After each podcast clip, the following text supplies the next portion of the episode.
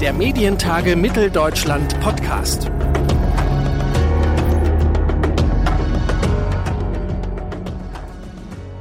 Hallo und herzlich willkommen zu einer neuen Folge des Podcasts der Medientage Mitteldeutschland.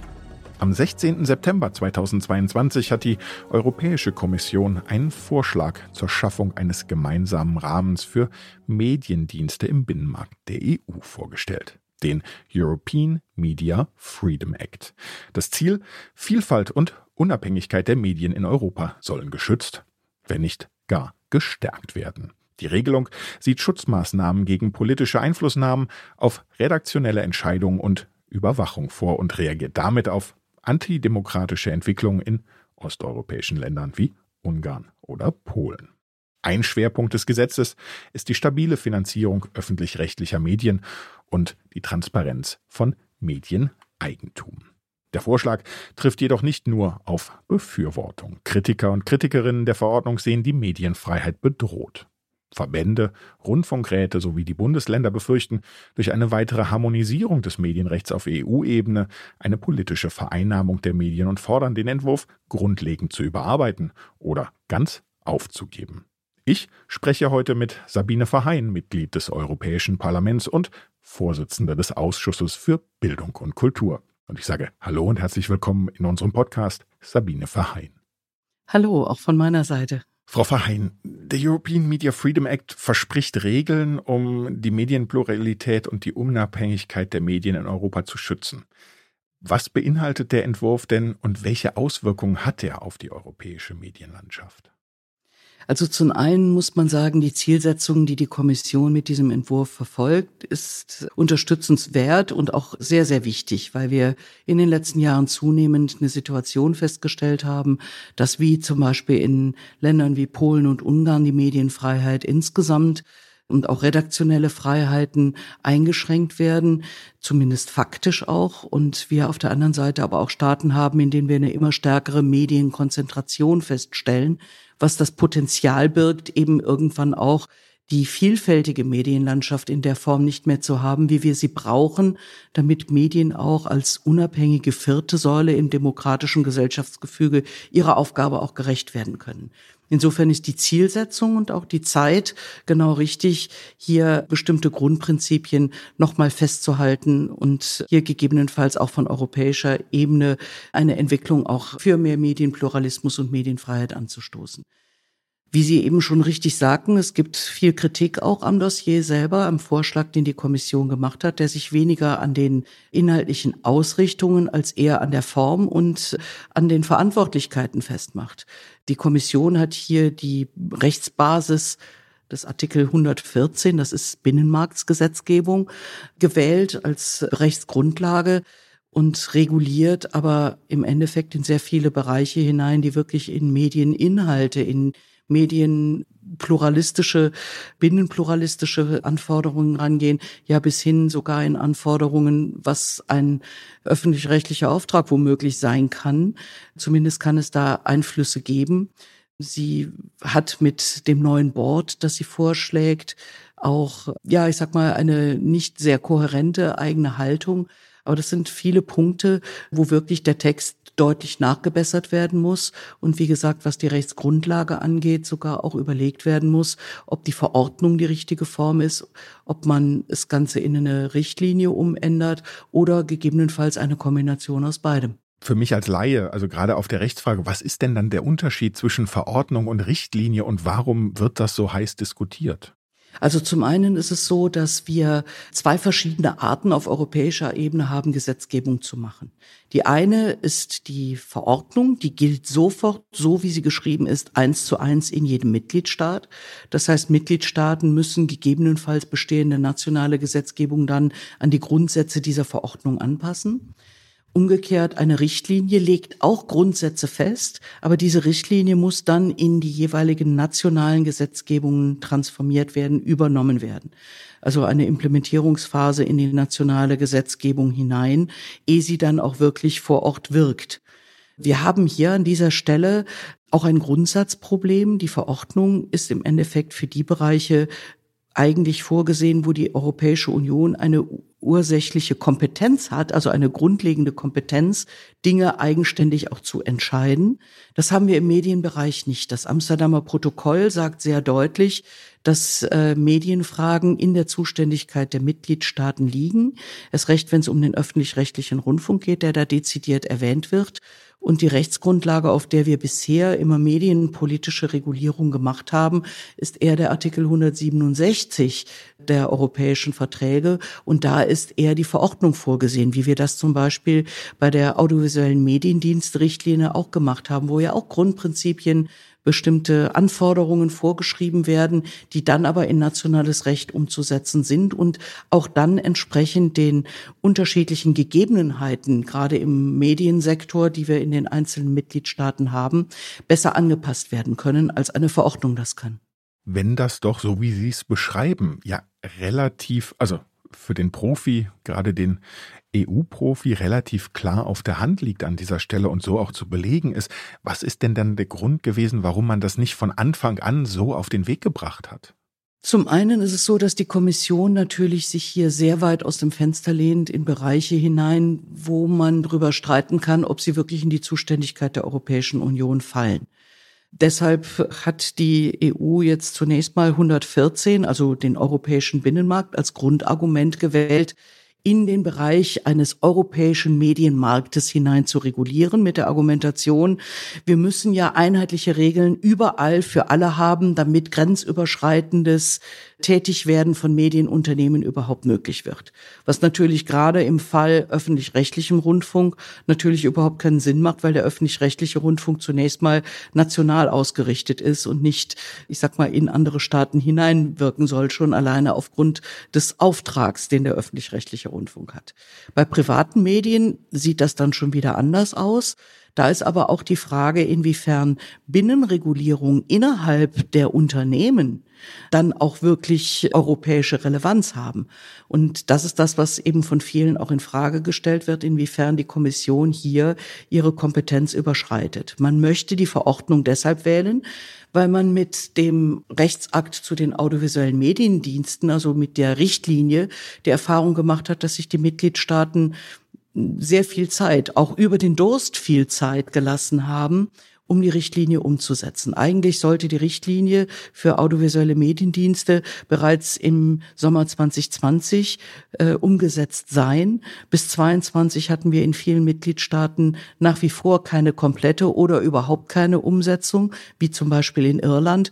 Und das hat natürlich zu massiven Beeinträchtigungen insofern geführt, als gerade in Irland die großen Medienplattformen meistens ihren Hauptsitz haben und die zusätzliche Regulierung, die auch die großen Medienplattformen äh, wie Google und so weiter mit in Verantwortung zieht, eben nicht reguliert wurden. Und das hat natürlich Auswirkungen auf den gesamten Sektor auch gehabt. Und äh, das will die Kommission damit umgehen, indem sie mit 114 argumentiert, mit dem Binnenmarkt und die Verordnung natürlich deutlich kurzfristiger in Kraft treten lassen kann, als sie das mit einer Richtlinie tun kann. Sie haben den öffentlich-rechtlichen Rundfunk schon angesprochen.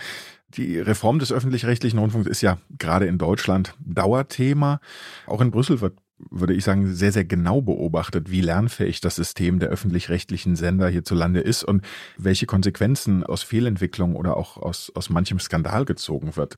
Gleichzeitig fordern jetzt ja die deutschen Koalitionsparteien dass sich die Vorgaben für die Finanzierung des öffentlichen rechtlichen Rundfunks weiter im Rahmen des eben von Ihnen auch schon erwähnten Amsterdamer Protokolls halten. Welche Bedeutung erhält der Gesetzesentwurf des European Media Freedom Act denn im Zusammenhang mit den Reformentwicklungen hier in Deutschland, also mit den Reformentwicklungen des öffentlich-rechtlichen Rundfunks? Ist das Gesetz da in Ihren Augen ein Katalysator oder eher ein Hindernis? Ich glaube, dass durch die Vorgaben, die da sind, nicht wirklich ein Mehrwert entstehen wird im öffentlich-rechtlichen, weil äh, das, was die Gesetzgebung an dieser Stelle tut, ist Grundsätze festzuschreiben. Man sagt, dass der öffentlich-rechtliche Rundfunk halt eben eine stabile, ausreichende Finanzierung bekommen soll. Man sagt, dass die Unabhängigkeit der Aufsichtsgremien verbessert werden soll, die Besetzung dieser Gremien transparent sein soll. Das sind Grundsätze, die festgeschrieben werden. Die Kommission lässt aber im Gesetzentwurf vermissen, wie sowas konkret aussehen soll. Das heißt, die Diskussion Diskussionen, die wir zurzeit auch auf der äh, nationalen Ebene zum öffentlich-rechtlichen Rundfunk führen, wird dadurch weder positiv noch negativ beeinflusst, weil das sind Grundsätze, die wir sowieso bei uns in jedem Fall ja haben. Eine ausreichende Finanzierung, da berechnet die KEF einen Finanzierungsbedarf. Es wird dann darüber entschieden, wie hoch die Gebühren sind. Und da haben wir ja im Endeffekt auch transparente Verfahren, die das sicherstellen sollen, dass eine ausreichende Finanzierung da ist. Insofern beeinträchtigen diese Anforderungen unseren öffentlichen rechtlichen Rundfunk erstmal nicht. Aber, und jetzt kommt das große Aber, die Frage ist natürlich, welchen Sinn macht denn dann eine solche Gesetzgebung, wenn ich aufgrund mangelnder Kompetenz sowieso nicht stärker ins Detail gehe, um sicherzustellen, dass es in jedem Fall auch in überall in allen Mitgliedstaaten eine adäquate Umsetzung hat. Wenn ich keine Detailvorgaben habe, weil ich sie in Klammern auch nicht machen darf aufgrund mangelnder Kompetenz, dann muss man sich natürlich fragen, ist das dann überhaupt wirklich eine, eine, Richtlinie in solchen Fällen und welche Unterstützung bekomme ich dafür? Wir haben natürlich die Situation, dass wir in manchen Mitgliedstaaten ein Aushungern und Ausbluten gerade auch des öffentlichen rechtlichen Rundfunks haben. Ich erinnere daran, dass wir im Rahmen der Finanz- und Wirtschaftskrise die Situation hatten, dass Griechenland mal kurzzeitig überlegt hat,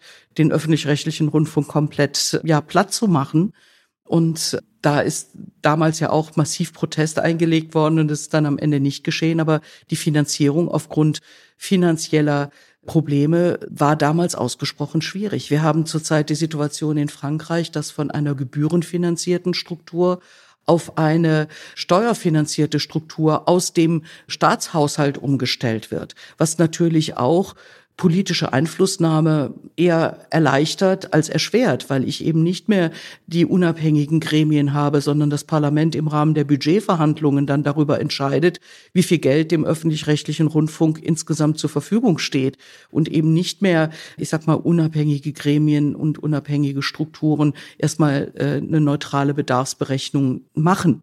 So haben wir solche Entwicklungen in vielen Ländern die natürlich die Kommission auf den Plan rufen, weil sie eine gewisse Gefährdung darin sehen, wenn öffentlich-rechtliche Rundfunkstrukturen nicht mehr ihrer Aufgabe aufgrund finanzieller Mängel gerecht werden können.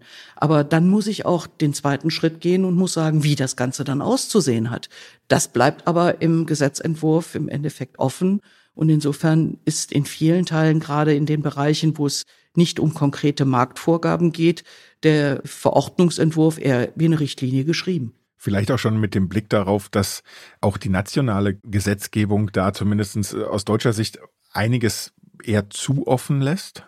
Ich glaube nicht, dass es ein Mangel an nationaler Gesetzgebung ist, die Dinge offen lässt, sondern eher das Problem, dass die Kommission aufgrund der Vielfältigkeit der Strukturen, die wir im Mediensektor in den unterschiedlichen Ländern haben, die teilweise sehr gut funktionieren, teilweise aber auch nicht gut funktionieren, keine One-Fits-All-Lösung machen kann. Mhm. Es ist ungeheuer schwierig, die unterschiedlichen Kulturen im Mediensektor wirklich, ich sag mal, über einen Kamm zu scheren. Ich gebe Ihnen ein konkretes Beispiel. Wir haben in Deutschland eine Verantwortung der Publisher, also der Verlager, der Verleger äh, für ihr Medienprodukt, wenn es um Rechtsstreitigkeiten geht. In anderen Ländern sind die jeweiligen Redaktionsspitzen dafür verantwortlich. Wenn ich jetzt zum Beispiel in einem Rechtsakt einheitlich vorschreibe, dass der Verleger keinerlei Einfluss mehr auf die Inhalte im Produkt haben darf, wie es ja im Rechtsakt hier vorgesehen ist, würde ich diese Schutzfunktion für die Redaktionen, die wir in Deutschland haben, dass nämlich am Ende der Verleger erstmal den Kopf hinhalten muss, das hat ja auch eine gewisse Tradition, das soll Redaktionen auch schützen vor Angriffen von außen, weil der Verleger erstmal in, in Verantwortung tritt. Das habe ich in anderen Ländern in dem Maße nicht. Wenn ich das aber untersage, trenne ich im Endeffekt Verantwortung von, ich sag mal, Inhalt oder von dem, was produziert wird. Und das funktioniert so nicht. Jedenfalls nicht in Österreich oder Deutschland, wo wir ein solches äh, System haben. Hier müsste eigentlich viel mehr Flexibilität rein. Und das kann ich damit erreichen, indem ich bestimmte Grundsätze festschreibe, aber ansonsten die Umsetzung in den Nationalstaaten lasse und dann halt eben als Kommission bei der Umsetzung einer Richtlinie nah begleite wie wird das in den konkreten Maßnahmen vor Ort realisiert, was ich als Grundsatz womöglich festgeschrieben habe.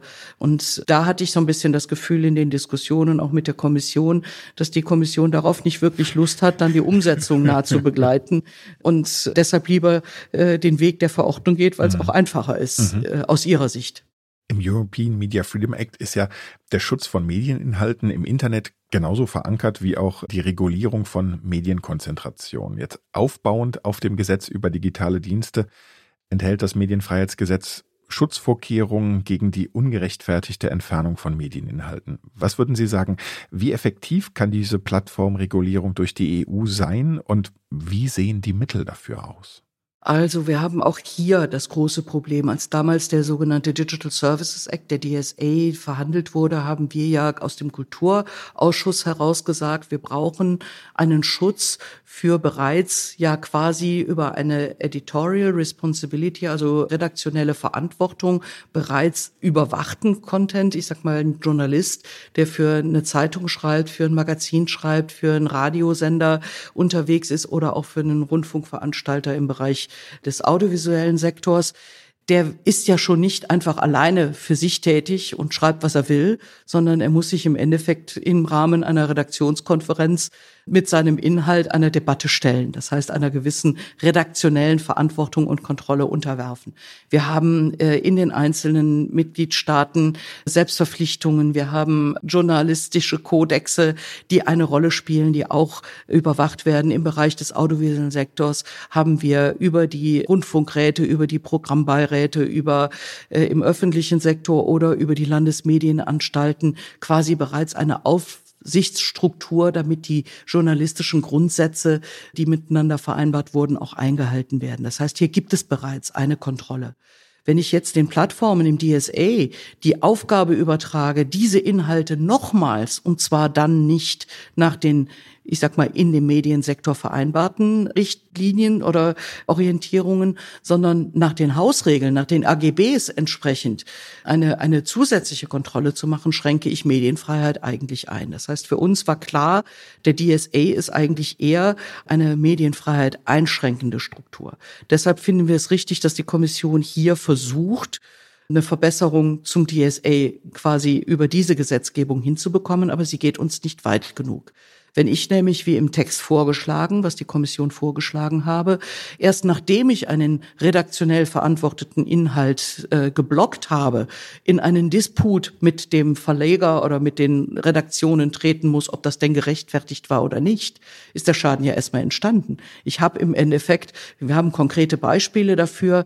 Äh, Frontal hat zum Beispiel eine Sperrung des Twitter-Accounts erleben müssen, weil Twitter aufgrund der eigenen AGB-Vorgaben das für für nicht adäquat gehalten hat, was publiziert wurde.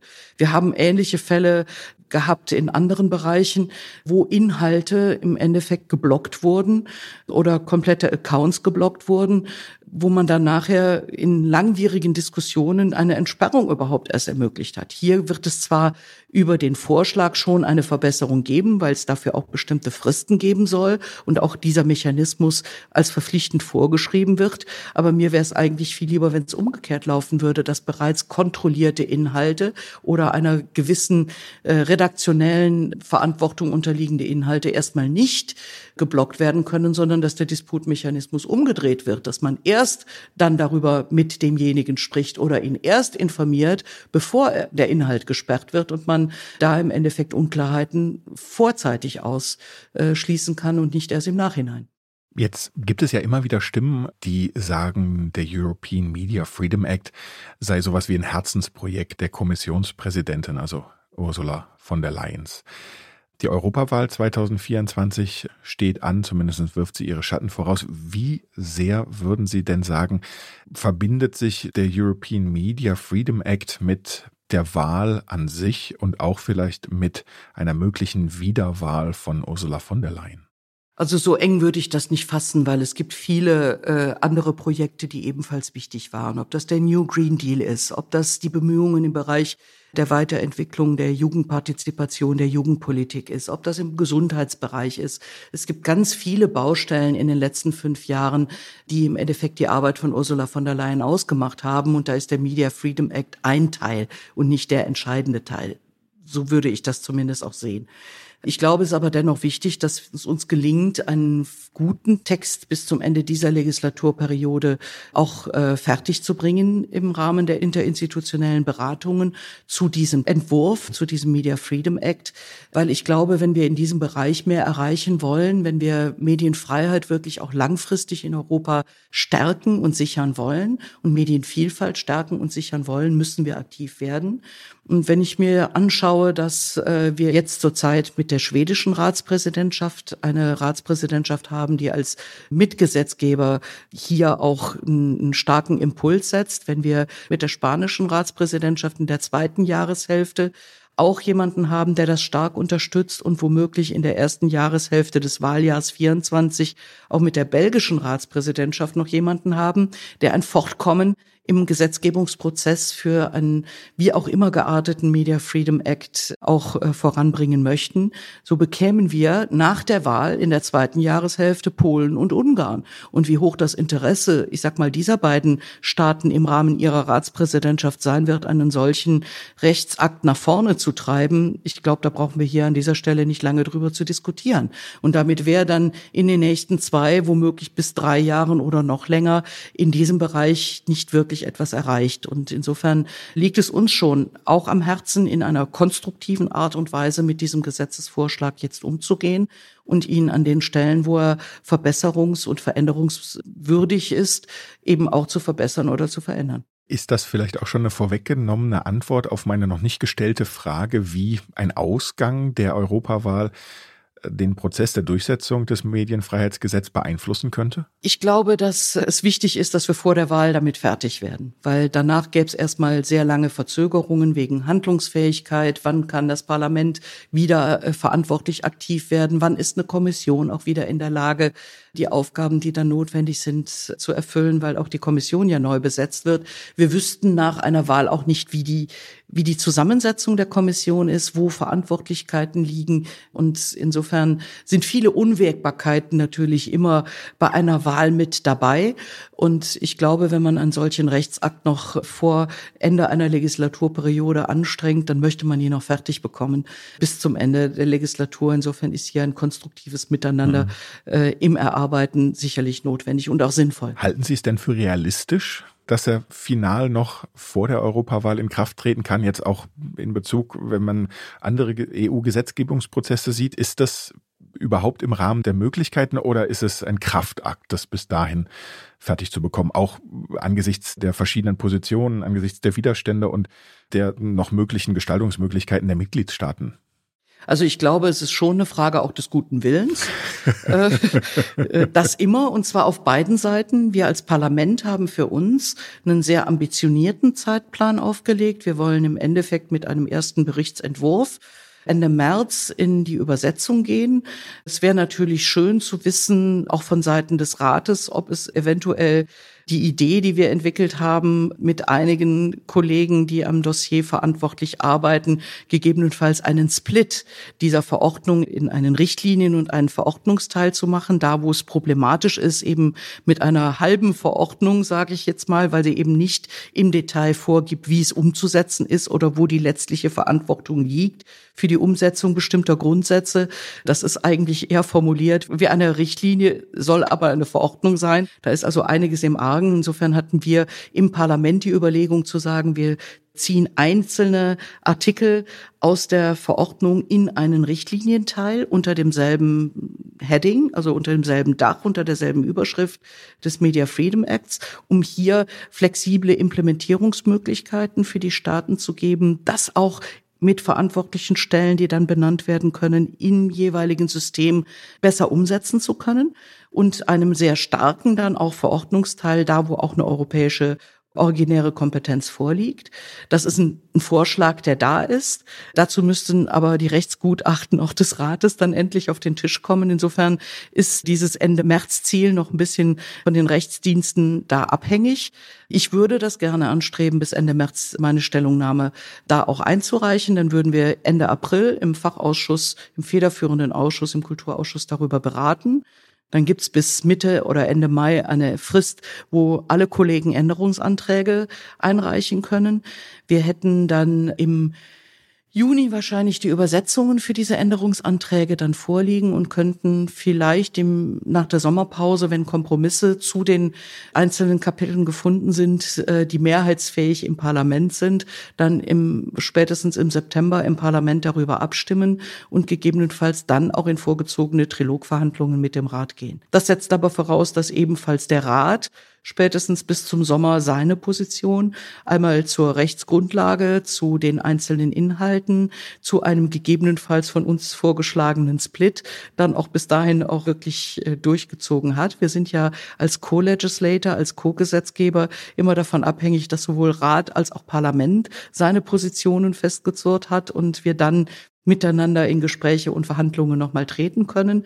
Wir sind allerdings auch schon in dem kompletten Prozess immer wieder auch in einem regen Austausch mit Kommission, mit den Mitgliedstaaten, in Deutschland auch mit den Ländern, die die Federführung für Deutschland in den Verhandlungen haben, um hier gangbare Lösungen zu erarbeiten und Wege zu finden, wie man dann womöglich bis zum Ende des Jahres oder spätestens bis zum Ende der Legislaturperiode eben dann auch einen abschließenden Textentwurf, der dann von beiden beiden Seiten akzeptiert wurde, vorliegen zu haben.